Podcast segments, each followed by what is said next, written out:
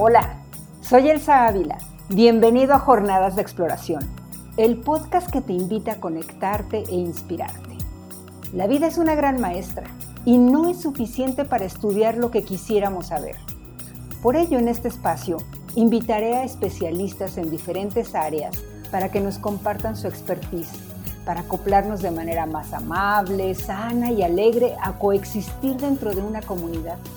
Seguro tendrás momentos donde por fin llegarán respuestas, aclararás dudas, comenzarás tus sueños, porque te darás cuenta de que si una persona lo ha hecho, tú puedes hacer eso y más. Lo que necesitas es soñar, preparación y decisión.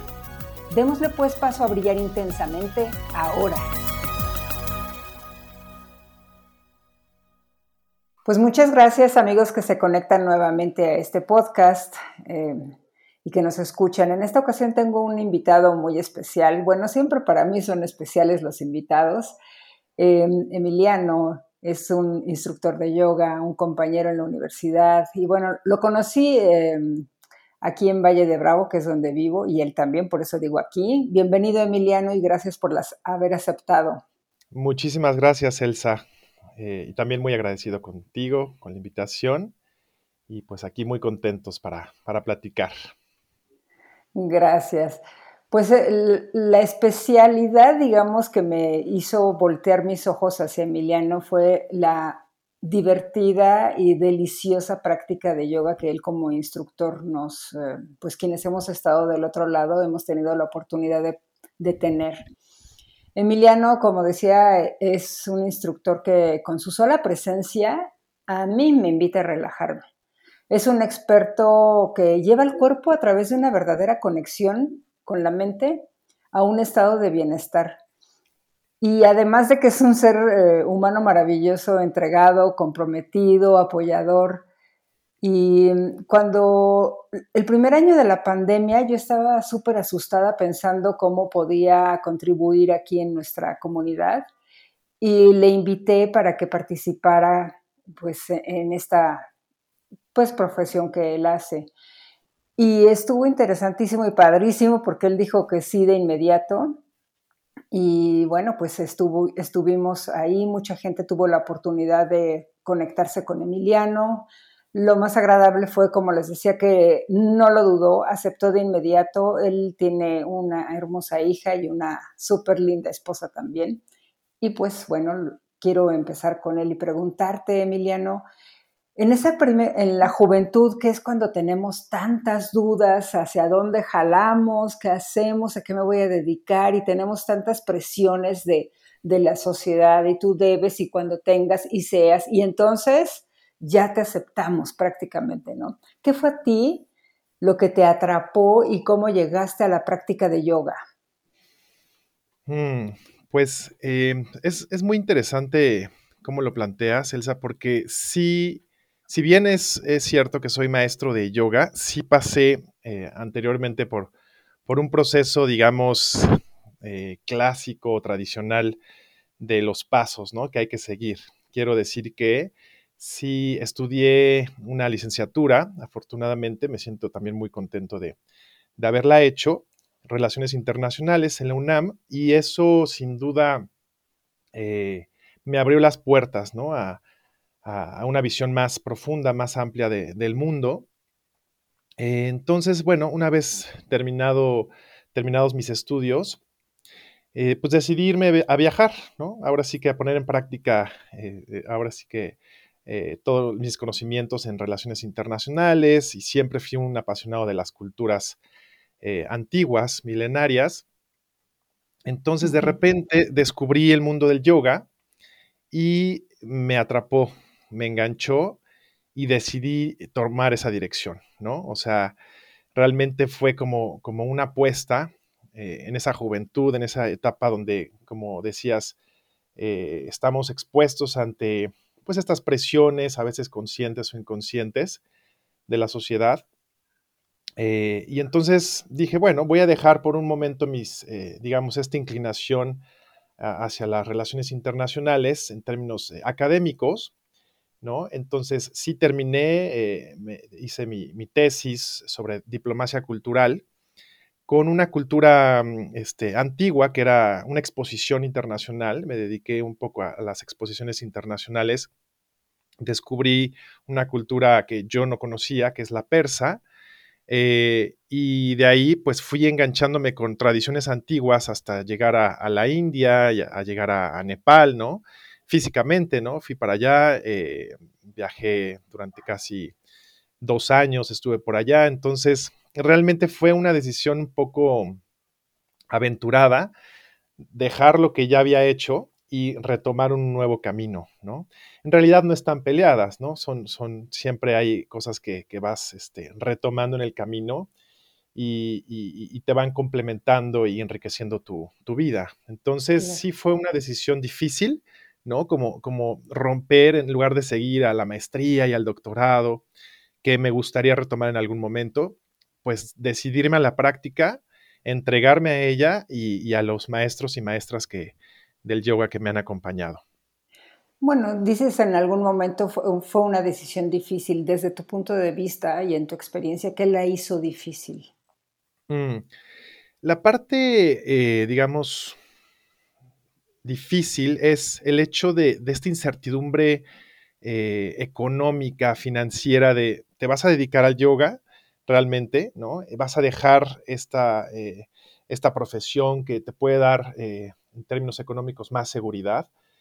Eso, por un lado, y mi propia, mis propios, ¿cómo decir?, juicios de, no, o, ideas, deberías de seguir por aquí. Mis papás nunca fueron papás muy rígidos y muy, ¿cómo decir?, sí, nunca me fueron empujando hacia lo que yo debería pero yo sí sentía como una presión personal de que, híjole, realmente le vas a entrar a esto, te vas a eh, aventurar a, este nuevo campo.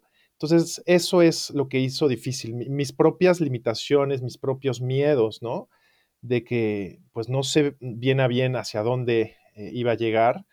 Eh, y al día de hoy también sigo en esa incertidumbre de, pues, que no sabemos, ¿no? Así es la vida, finalmente, no, no hay certidumbres este, eh, exactas, ¿no? Entonces, esa parte y la parte económica fueron como mis principales miedos sobre realmente dedicarme a esto que me apasiona, el yoga, la música incluida también, porque también como quizás sabes, también tengo una, una formación musical, no académica, pero sí ya de varios años, y romper con estos patrones de lo que sigue el ABC y, aventurarte a otra fórmula, eh, personalmente fue retador, ¿no? Eh, y, al día de hoy no me arrepiento, pero sin duda los retos y, las, y los miedos, pues ahí siguen, ¿no? Eh, trabajando con ellos. ¿Cómo te ayuda la yoga, pues, a lidiar con estos miedos? Porque es una conexión durante la práctica de mente-cuerpo. ¿Cómo la llevas y lo sacas a este miedo real?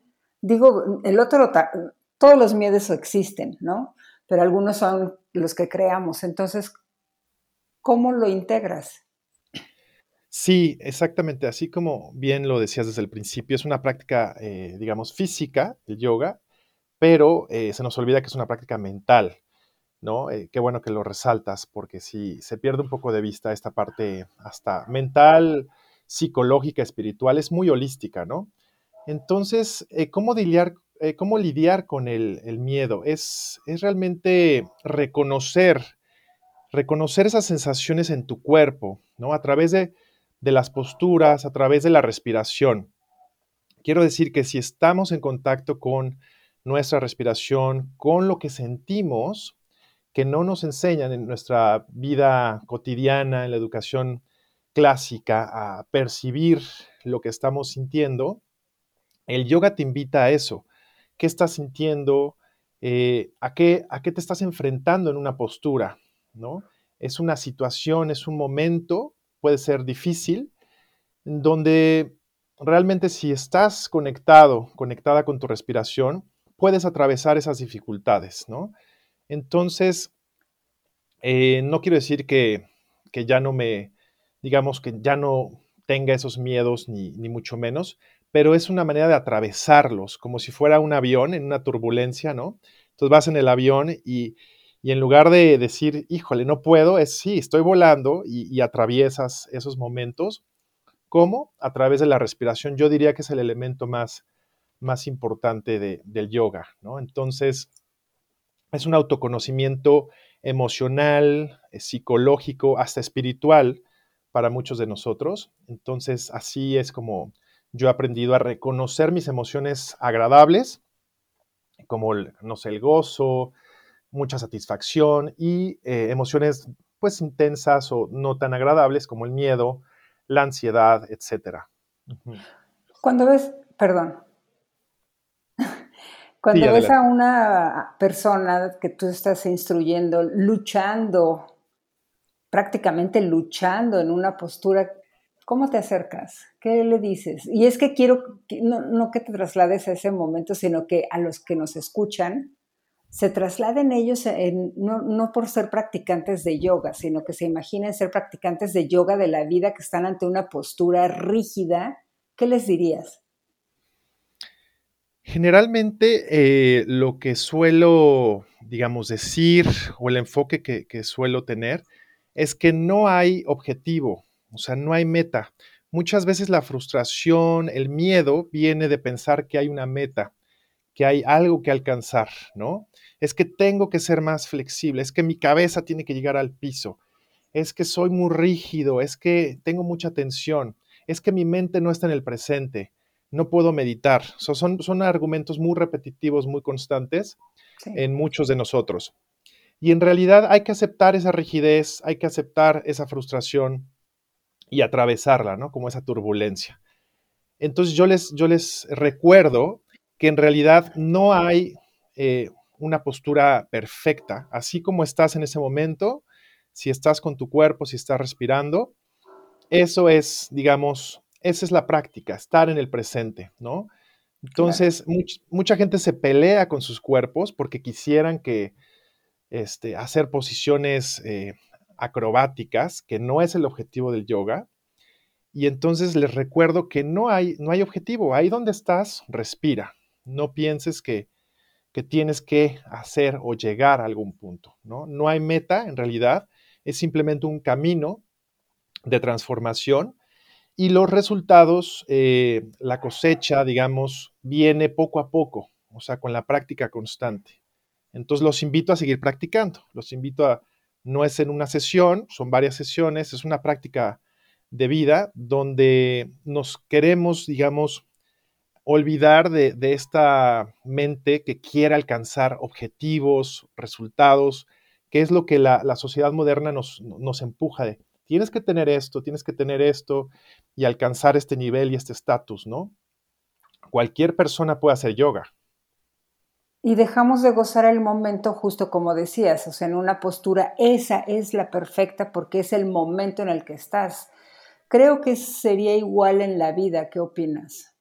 Totalmente, totalmente. Es eh, una maestra eh, muy querida, Yana Dakini, que es mi maestra de formación en Yoga Espacio con ella estuve pues, dos años prácticamente eh, en Coyoacán, que fue donde, donde tuve mi, eh, mi certificación más larga. Y ella siempre nos decía que el tapete de yoga es como un, un ¿cómo decir? Un espejo, ¿no? Es un espejo de nosotros y cómo reaccionamos ante situaciones de la vida. Entonces, observarnos en ese tapete, reflejarnos, es, es la vida, es, la, es, una metáfora, ¿no? De, la vida misma de, cómo te enfrentas tú ante una pandemia, que es, eh, es, aterradora, puede ser aterradora y puede ser transformadora, dependiendo cómo, cómo lo querramos ver. Y entonces en esa observación que tú dices y, y, el ejemplo que estás poniendo del terror que podemos sentir ante una pandemia, por ejemplo, cuando nos estamos observando podemos decir, ah, caray, y el cuerpo se me está poniendo tenso y esto me lleva a, o sea, es un pensamiento muy rápido. Entonces, esa idea del espejo de la vida me encantó. ¿Cómo podrías tú recomendar a la gente que nos escucha que lleve a su vida cotidiana ese espejo de la vida para hacerse consciente de esa conexión tan importante que es mente y cuerpo?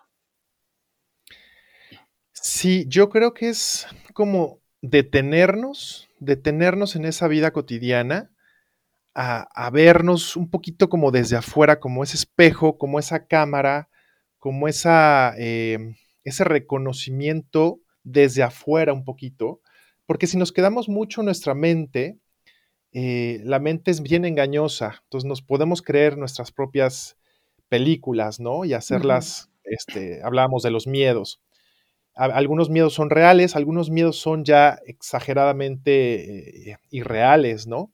Entonces sería como una invitación de detenerte en un momento de crisis, por ejemplo, o en un momento eh, opuesto, un momento de, alegría y de gozo, y, decir, ¿quién es el que está sintiendo? ¿Dónde estoy?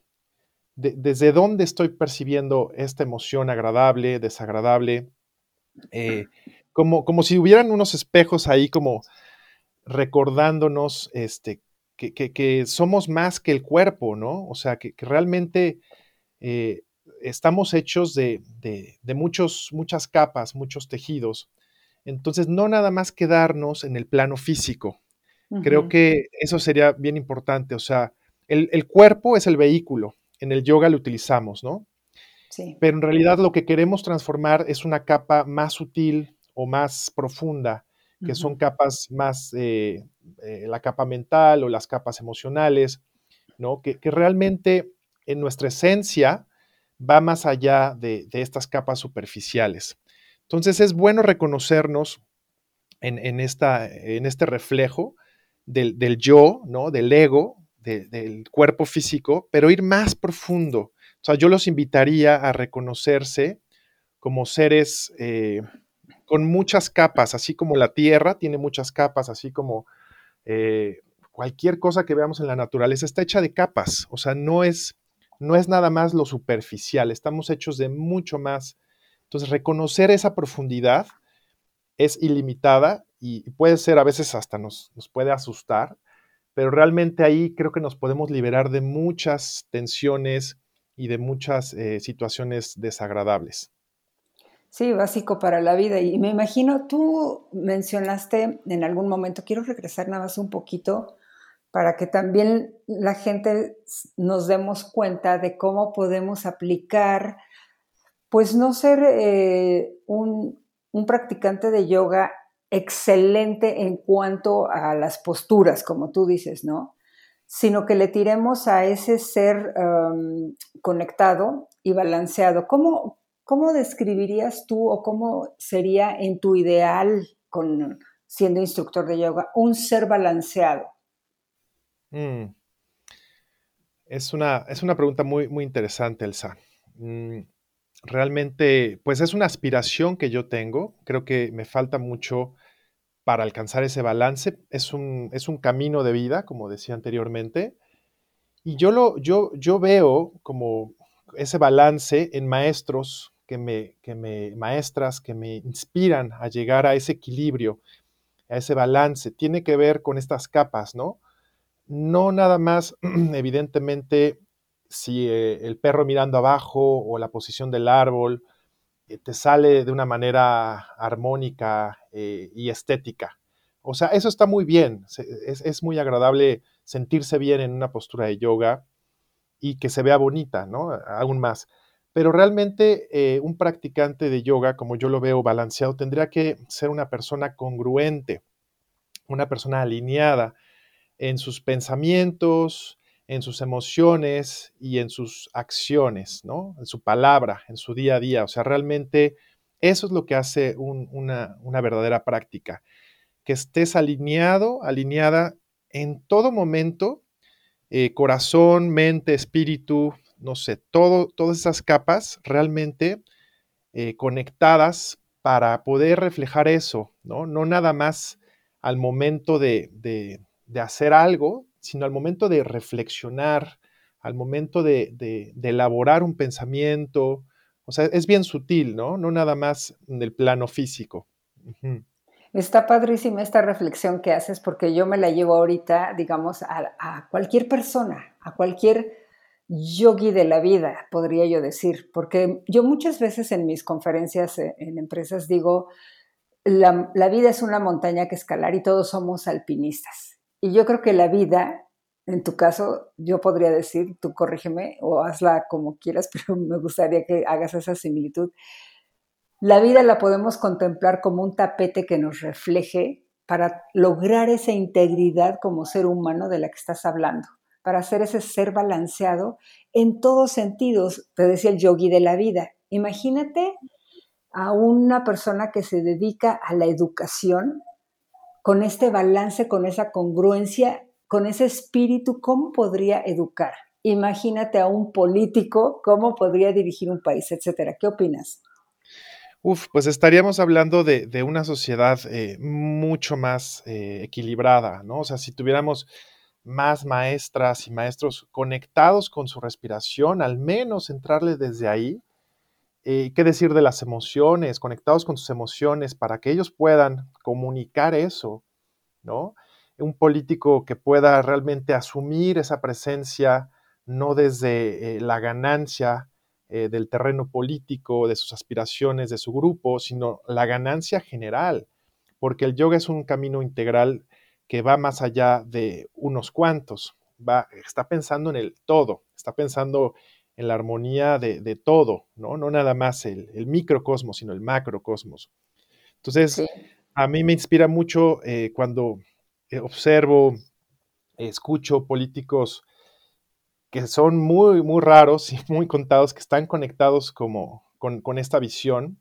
Y ahorita me viene a la mente eh, quizás el único, este, Mujica, Pepe Mujica, realmente es, es un discurso que, conecta con eso, ¿no? Que conecta con una, presencia más allá de, sus principios políticos. Es una, es un, son principios universales de los que estas personas, ¿no? Están hablando.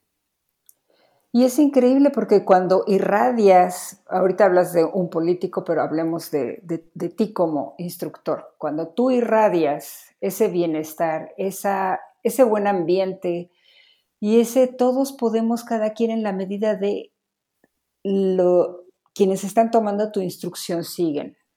Los políticos, digo, la gente que está escuchando al político, se casan con esa idea. O sea, existe también un sistema de vibraciones que nos hace entrar en concordancia.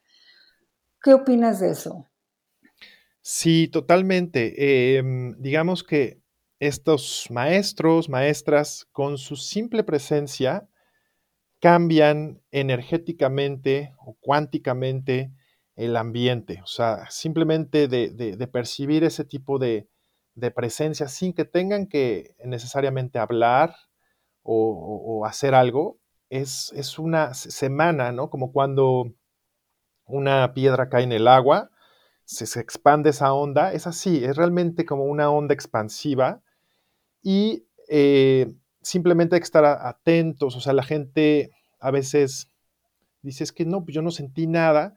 Creo que es como, como sintonizar una, una frecuencia de radio, ¿no? Como que hay que estar como un poquito sintonizados. Y creo que a todos nos pasa que de repente, ah, es que veo, este, como que el mundo me está hablando porque veo señales y pues es que estás conectado con un pensamiento, con una emoción, con algo que tu mente se está dirigiendo hacia eso, a veces inconscientemente. Entonces, si estamos en esa vibración, en esa frecuencia, vamos a ser capaces de recibir de, estas personas que a veces están en cualquier lugar, ¿eh? o sea, puede ser un maestro, un político, puede ser eh, el jardinero, puede ser este, cualquier ser que esté este, por aquí en, este mundo, puede transmitirnos eso, nada más hay que estar un poquito afinados, ¿no? Como una cuerda de música, de un instrumento. Sí, yo creo que las grandes ciudades también a veces, y, yo insisto, pero sí me parece que, los adelantos digitales nos han llevado a perder esa conexión de la que hablas y esa, esa alineación, y, dijiste tú que esté afinado el, el instrumento, y diría yo también una apertura de corazón, a saber que somos capaces de aprender de lo que sea, si estamos dispuestos a.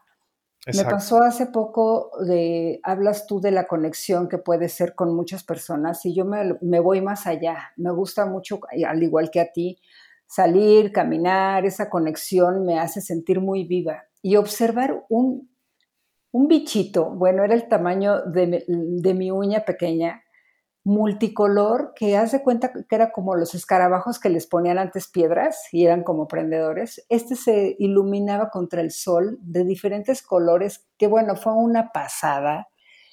Y es eh, el como la gratitud, fue conectar con gratitud, con sorpresa, con, wow, creo que ve nada más lo que tiene la tierra y a veces lo estamos destrozando con nuestra actitud también.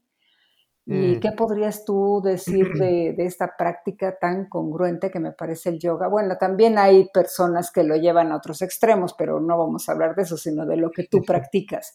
¿Cómo, cómo poder conectarnos en cada momento, no nada más cuando estés en el tapete? Sí, e, este ejemplo que das me parece muy bonito, esta capacidad de apreciar a un momento, de apreciar un ser diminuto, de apreciar una situación, eso tiene que ver con el nivel de presencia, ¿no? Y eso tiene que ver con la disminución de la distracción. Es decir, si estamos distraídos en nuestro día a día constantemente por lo que va a pasar, lo que tenemos que hacer, lo que tenemos que lograr o lo que teníamos que haber hecho, no vamos a ser capaces de ver ese instante de color, ese instante de reflejo, esa maravilla que un colibrí, que un insecto, etcétera, te pueden reflejar. Entonces, la práctica del yoga, de la meditación, eh, de técnicas antiguas, el qigong, etcétera, te dan ese nivel de presencia para poder apreciar eso y tu mente no está distraída, tu mente tiene que estar atenta, tiene que estar afilada, dicen muchos maestros. Eh, entonces, lo que te da estas prácticas es eso, como, como estar atento para poder percibir esos, esos mensajes que están ahí todo el tiempo, pero no los vemos porque, pues porque pues, a veces la vida no, está fácil, ¿no? Podemos estar eh, sumidos en alguna emoción y entonces no vemos las maravillas que nos rodean, ¿no? Entonces, creo que eso es bien fundamental, o sea, esa capacidad de apreciar el momento a través de la no distracción, porque es eso, es queremos bajarle a esta intensidad mental que nos tiene distraídos del momento presente para poder eh, sumergirnos en, ese insecto, en, ese momento. Y ahí es donde estas prácticas me parecen eh, que son una gran herramienta que no hay que perder de vista. ¿Te puedes imaginar a un empresario que en lugar de estar enfocado solamente en los resultados que sí o sí tiene que dar, tuviera presencia para cachar las oportunidades que seguramente se le están yendo por estar como caballito con unos cartones a los lados caminando solo en una dirección?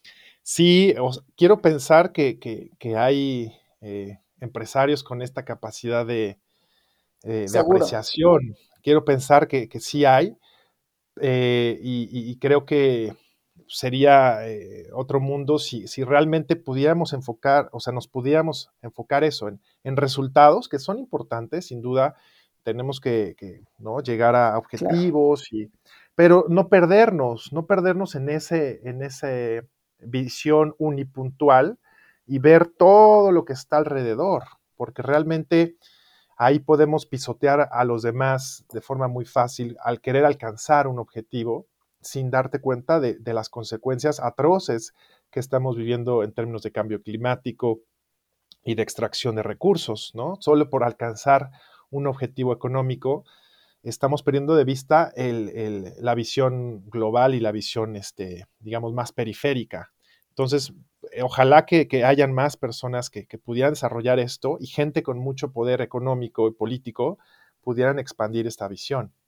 Justo, justo es eh, eh, una conexión que se tiene bastante olvidada. Ayer platicaba con tu, bueno, en estos días platicaba con Nan, que tú conoces, esta amiga, acerca de esa falta de conexión con la naturaleza. A veces nos olvidamos y solo estamos en, una pantalla o en números o en alcances, en logros y se nos pasa pues el que coexistimos en este planeta y que le estamos dando en la torre como tú bien dices. Entonces a mí me encantaría preguntarte en este momento, ¿qué práctica así pequeñita se te ocurriría en este momento compartirnos a todos los que están conectados y, que les pueda impactar a las vidas de estas personas que te decía, al político, al empresario, al estudiante, a la ama de casa, al campesino, a todo el mundo de respiración, de, alguna postura que hayas, digo, no la vas a explicar, digo, sí la vas a explicar, pero no la van a ver.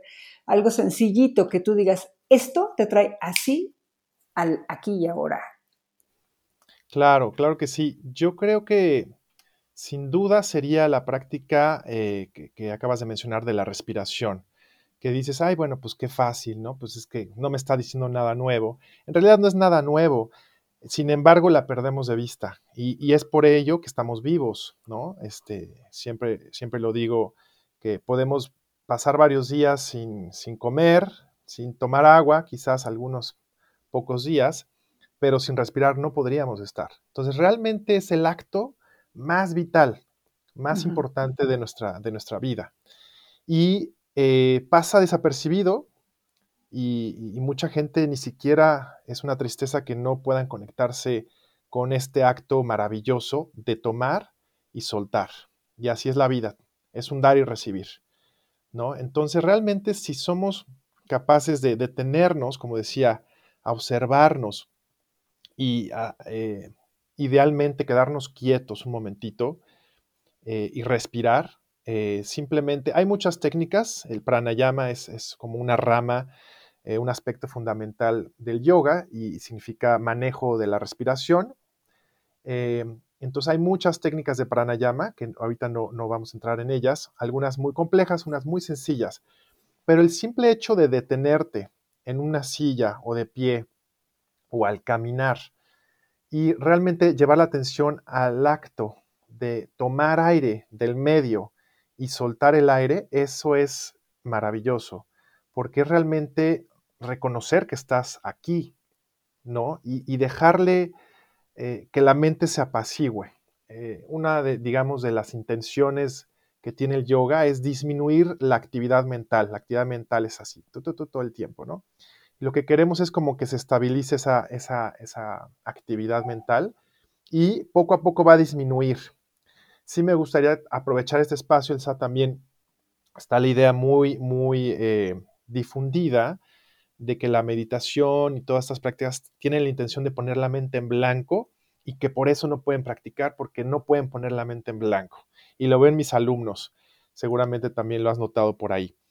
Eh, no es así, o sea, esa es una idea muy nueva, muy del New Age, de pon tu mente en blanco y, ¿no? y vamos a ver los colores y los chakras. No, es observa cómo estás, reconoce cómo te sientes y a través de la respiración poco a poco, gradualmente, tu mente se va a calmar.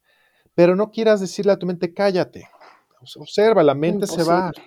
Imposible, esa es su cualidad, su cualidad es activa, ¿no? Entonces es, reconoce cómo estás, reconoce eh, lo que estás viviendo y no le des tanta fuerza. Por eso digo, observa y quédate más en la sensación, menos en la parte racional del cerebro, y más en la parte intuitiva, la sensitiva, que es la que hemos olvidado también, ¿no? Entonces, es a través de la respiración, percibe tu inhalación y tu exhalación. Lo podemos hacer ahorita, vamos a hacerlo medio minuto. Entonces, los invito, si quieres cerrar tus ojos, puede ser con ojos abiertos. Nos ayuda a cerrar los ojos para no distraernos. Y simplemente reconoce que estás aquí, y estás vivo, viva, respirando,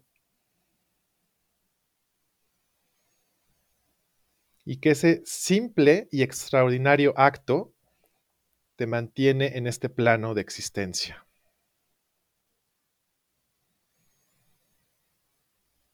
Y ahí vas a reconocer cosas que quizás no habías visto. Vas a notar cosas, sensaciones, en tu interior que a veces están ahí, pero no te das cuenta. Simplemente inhala y exhala.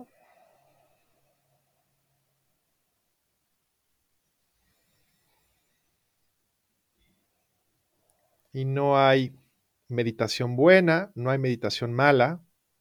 Es una experiencia del presente. y trata de disfrutar esa presencia. No te regañes, no te juicies. Permite ser como seas en este momento.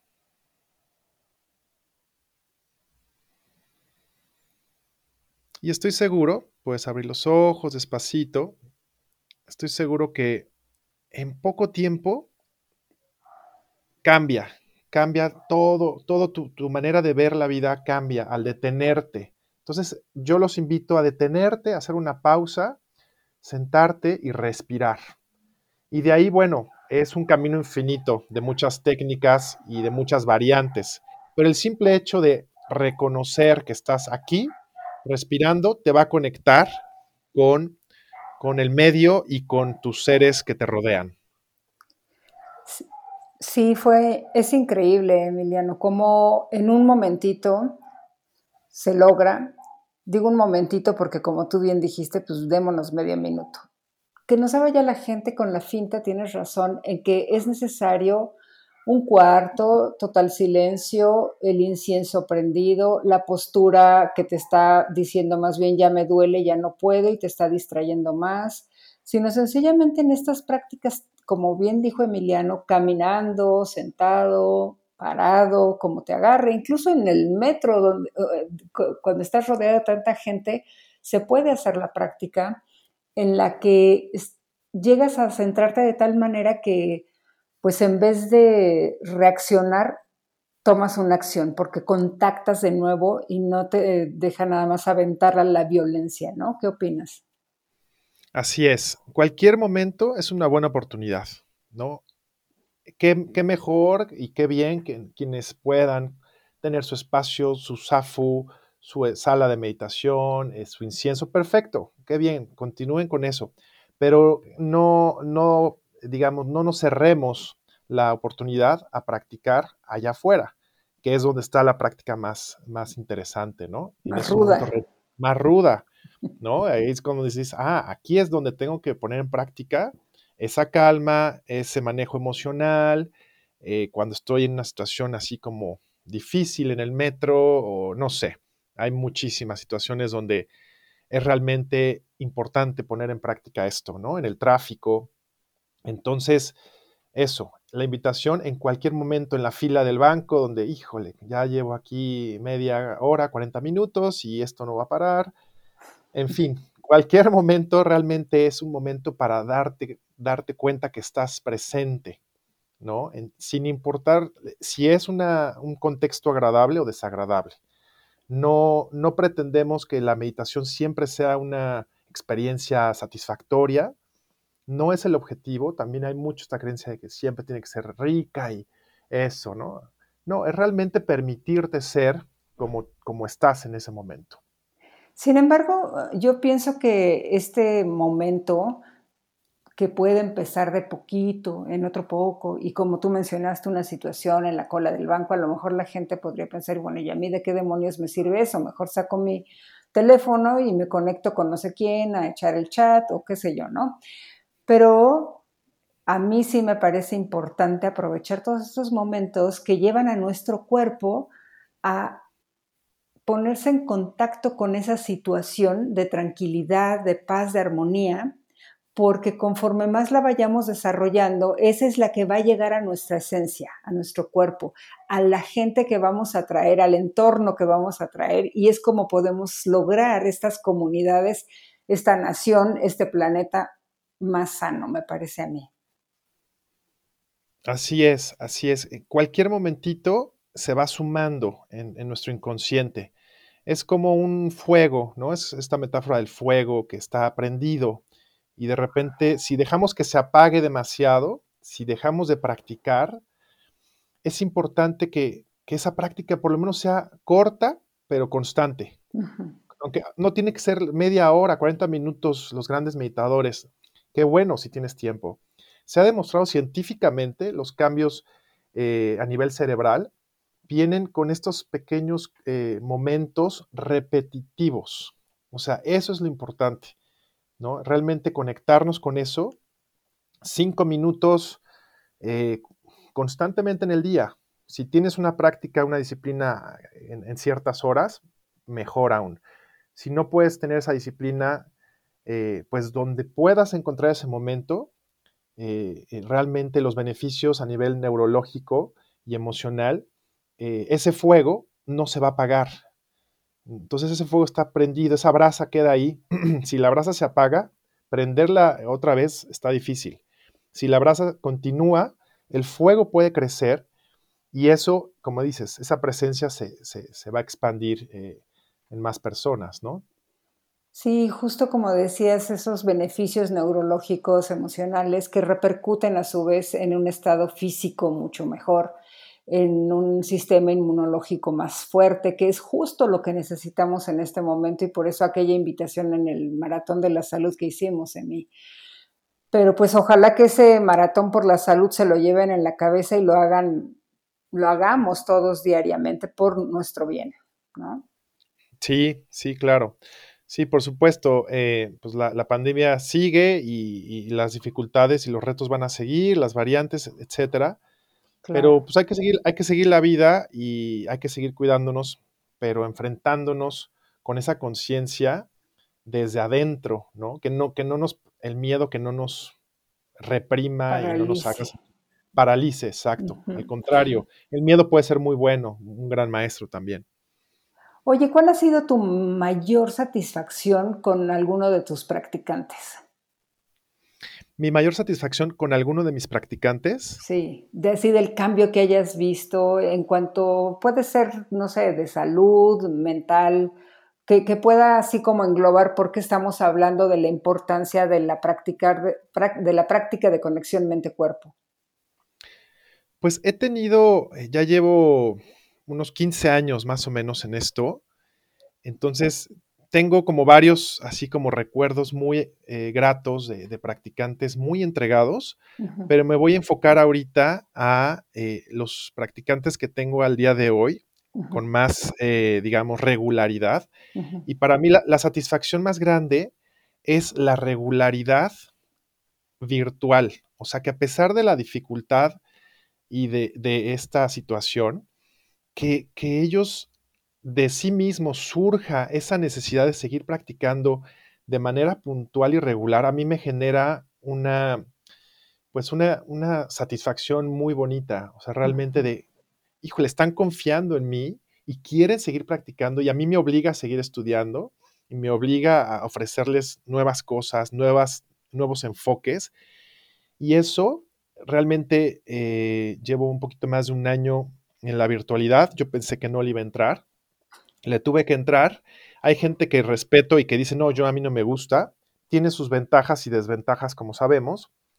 Pero realmente esa satisfacción de que tengo estos grupos, estas parejitas que dicen cada martes y cada jueves o cada lunes y miércoles nos vemos y ver esos cambios en la pantalla, que tampoco es que me encante, me genera eh, mucha satisfacción. O sea, saber que, están ahí por ellos, que están ahí porque les está cayendo bien la práctica y que en, términos físicos puedo ver cambios, ¿no? Puedo ver cambios sin duda, pero lo más importante es que ellos seguramente en términos mentales, emocionales, se sienten eh, mejor. Entonces, para mí eso es como, como una joya, que, estén ahí y que sigan practicando. Padrísimo. Oye, Emiliano, ¿hay algo que, que quieras agregar a nuestra conversación del día de hoy y que me haya faltado mencionar? Mm, eh, hace, hace unos momentos también em, me vino a la cabeza esta idea de, compartir que si bien eh, estas prácticas eh, fueron desarrolladas por yogis en la India hace muchos años, en cuevas y en, situaciones de retiro, la idea es la conexión con todo, ¿no? No es nada más, mucha gente también tiene esta idea de, es que hay mucho egoísmo, y sí, te puedes quedar en un, en un viaje egoico, de, mucho cuidado, ¿no? Peligroso, pero en realidad la esencia es la conexión, ¿no? Entonces, si trabajo yo conmigo, me voy a mi refugio, a mi casa, que es mi templo, mi, mi cuerpo, para compartir, como decíamos, con tu presencia, con tus palabras, con tus acciones. Entonces, sí hay una parte introspectiva de ir hacia adentro, pero también hay una parte de expansión, ¿no? Entonces, que no se nos olvide que, esto es ir hacia adentro, ir hacia afuera, implosión, explosión. Siempre es un juego de, opuestos, ¿no? Siempre hay algo, este, ¿no? Estas fuerzas que se complementan. Eh, y que bueno, la parte física, recordar que la parte física del yoga es muy nueva. La parte de, los saludos al sol y, esta parte dinámica es verdaderamente no tiene más de 100, 150 años, ¿no? La esencia, la esencia del yoga es eh, la presencia desde tu ser, desde la respiración, desde la quietud. Es muy importante, es que mucha gente dice, es que yo sí medito porque corro. Digo, correr es buenísimo, sin duda, sigan haciendo ejercicio, sigan haciendo cardiovascular, excelente. Subimos sistema eh, inmune y fortalecemos muchas cosas. Pero es fundamental sentarse y dejar de hacer el cuerpo que se relaje, no te muevas, ¿no? Entonces hay una, una, una ¿cómo decir? Tendencia hacia esta adicción al ejercicio, que se vuelve también eso, ¿no? Este, adictiva. Entonces hay que tener mucho cuidado de, observar si estamos cayendo ahí, que es riquísimo. Tú la, tú la conoces seguramente, se generan endorfinas y el ejercicio a mí me encanta. Yo voy a correr, me encanta. Pero también complementar ese movimiento con el no movimiento y con la meditación. Eso es, eso es fundamental.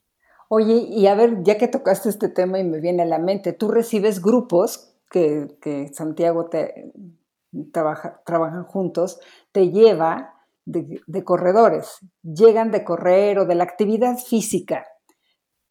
¿Cuál es el cambio más sustancial o que puedas decir así como que incluso les ves el cambio en el rostro de esa conexión que logran cuando, cuando tú los recibes? Exacto, es, es, bien interesante eso que dices, el rostro, ¿no? Es en términos como como muy visuales, llegan exhaustos, llegan exhaustos de haber, después de haber corrido dos días, ¿no? O caminado algunos de ellos, llegan agotados. Entonces llegan con caras de, híjole, como, como de contento de haber llegado, pero realmente están así como, uff. Entonces, ver ese cambio al final de la clase, una vez, mm, una vez hecho las posturas, una vez hecho la relajación Shavasana, que es una, una pequeña muerte, ¿no? Es, acostarte en el piso y dejar de hacer, repito, que eso es bien interesante, dejar de hacer y luego meditar por unos pequeños minutos, es una, es una alquimia, o sea, realmente es una alquimia, se transformó, deja tú el cuerpo, se transformó todo su ser y están así y los ves agradecidos, de nuevo, agradecidos porque están más en calma, a pesar de que les duele el tobillo o traen una lesión por acá, es como, como ese rostro y esa mirada brillosa, ese, ese brillo en los ojos, muy bonito, muy bonito. Ah, para mí ha sido muy satisfactorio bajar esas, esa intensidad a, uff, ya llegué y estoy tranquilo con todo mi ser, ¿no? Padrísimo, padrísimo. Vamos a hacer un juego de palabras, ¿qué te parece? De esas que seguramente ya has participado. Yo te digo algo y tú me respondes lo primerito que te venga a la mente. Vale. Entonces vamos a empezar por saludar al sol, precisamente. Honrar nuestra esencia. Paz. Seguridad. Respirar. Estar vivo. Explosión. Crecimiento. Implosión. Eh, ir hacia adentro. Balance. Estar bien. Y ahora me encantaría que, que le regales a la gente que nos escucha una frase, o sea, en corto, lo que has hablado, pero que les invite a estar presentes, a ser auténticos, a estar balanceados. Una frase que, que resuma, digamos, esto, que los invite a esta presencia. Em, ok. Tuya, por supuesto. va a ser una, frase mía que seguramente estoy retomando de, mis enseñanzas. y es más o menos, la mente es la que nos enjaula, la que nos limita en nuestras limitaciones, miedos, etc. Pero es esta misma mente la que nos libera y la que nos va a dar eh, eh, esta satisfacción más profunda de estar vivos. Ok, muchas gracias. Ah, dime, dime. Sí, la mente como, como esta, esta eje que te permite estar encerrado en tus aflicciones, pero la misma mente te va a permitir liberarte y estar en paz contigo mismo.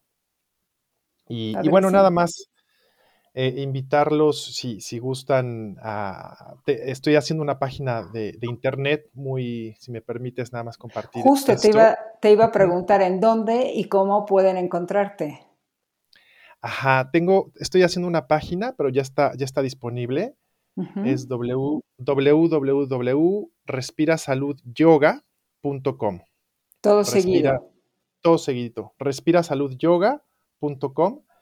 Eh, ahí es donde más o menos ahí eh, está la información de mi experiencia, un taller que acabo de dar justamente de, para eh, secuelas del, del, COVID, ¿no? Que ya hice. y también, pues en las redes sociales estoy como EM Yoga, o sea, M Yoga-México. Ahí estoy en Facebook y en Instagram. EM Yoga-México. Entonces, si quieren... Este, EM de Emiliano, Yoga, guion bajo México. Así es. Perfecto. Perfecto, Emiliano. Pues yo quiero agradecer mucho a la gente que, que se conecta con nosotros, que nos escucha, que aprende de nuestros invitados o les gusta estar escuchando de ellos. Yo deseo realmente que hayan hecho este viaje eh, de conexión mente-cuerpo, que les haya impregnado la sabiduría, la esencia de Emiliano. Y pues yo me quedo con esta última frase que, engloba perfectamente cómo la mente puede ser nuestro aliado o nuestro peor enemigo. Así, es. lo, lo, resumiste mejor. así es, así es, totalmente. Pues muchas gracias de nuevo, Emiliano, por tu valiosísimo tiempo. Gracias a todos los que nos escuchan y hasta la próxima. Muchísimas gracias Elsa y a todos quienes nos escuchan. Pues un placer compartir esto, que es un conocimiento que no es de nadie y al mismo tiempo es de todos. Gracias. Muchas gracias.